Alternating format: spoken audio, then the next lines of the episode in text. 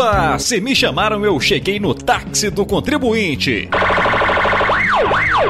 E com destaque político. Que Deus tenha misericórdia dessa nação porque o ex-prefeito de Pedra do Indaiá caiu nos braços dos homens da lei em Divinópolis. A aventura começou quando o cidadão Joaquim do Benevides entornou o caneco na pacata Pedra do Indaiá. O que, eu bebi? Não é pinga, não? Não é cerveja, não? Tomei uma cerveja. Depois de tomar umas canjibrinas e ativar o modo Thundercats, o senhor de 75 anos pegou seu poçante Siena Branco e quarou o pau na MG050 rumo a Divinópolis. Chegando ao trevo de acesso à nossa cidade, ele foi interceptado pelos botas.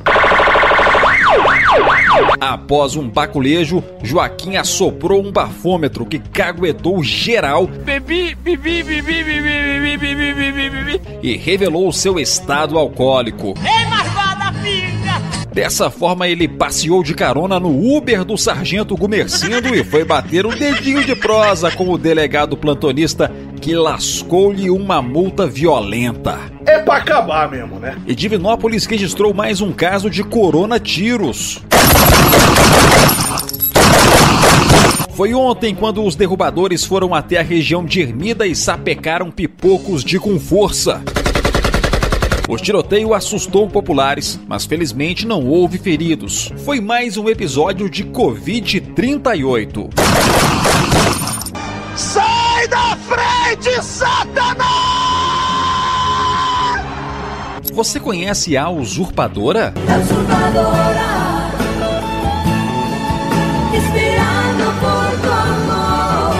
Ela existe na vida real e mora em Divinópolis. Dirigindo seu palio pela MG-050 na entrada do Icaraí, a mulher de 24 aninhos ficou emocionada quando deu de cara com uma blitz. Tão emocionada que deixou seu carro apagar. Os homens da lei foram dar-lhe um baculejo e descobriram que ela estava sem lenço e sem documentos. Mas forneceu um nome que no sistema eletrônico constava como pessoa habilitada. Porém, contradições na narrativa da moça apontaram que ela estava mentindo. É muita falcatrua contando uma história sem pé nem cabeça. Acuada, ela abriu o jogo e revelou que na verdade não possui CNH e que estava fornecendo um nome falso, tentando se passar por sua irmã gêmea que é habilitada. Mas o que é isso? Mas calma que tem mais.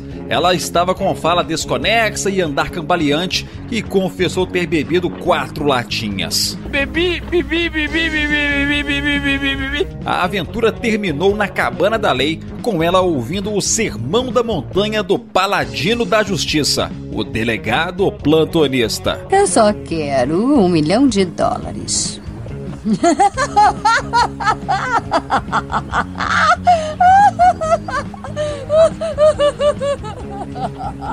Você quer o pacote completo da desgraça. Aconteceu quando a hora fria da madrugada chegava a São Sebastião do Oeste. Foi no centro, onde os botas manjaram duas almas cebosas numa moto bis. O táxi do MacGyver acionou a sirene e os dois cagões só não fizeram nas calças porque não tinham estoque pronto. Chama a polícia e manda meter ele na cadeia. Após um baculejo, a PM percebeu que os dois estavam bêbados e cheirados. Nós não dá tirinho, nós só dá tecão. Com os beiços até trincando, disseram que estavam a se divertir com moças de família e que uma delas pediu para um dos marmanjos comprar a maisena do Satanás. Mas calma que tem mais. Cidadão! A moto era montada com peças roubadas. Veja bem, se não tem que mandar matar uma desgraça dessa. Placa e chassi de veículos diferentes. Tudo do alheio. O procedimento foi o de sempre.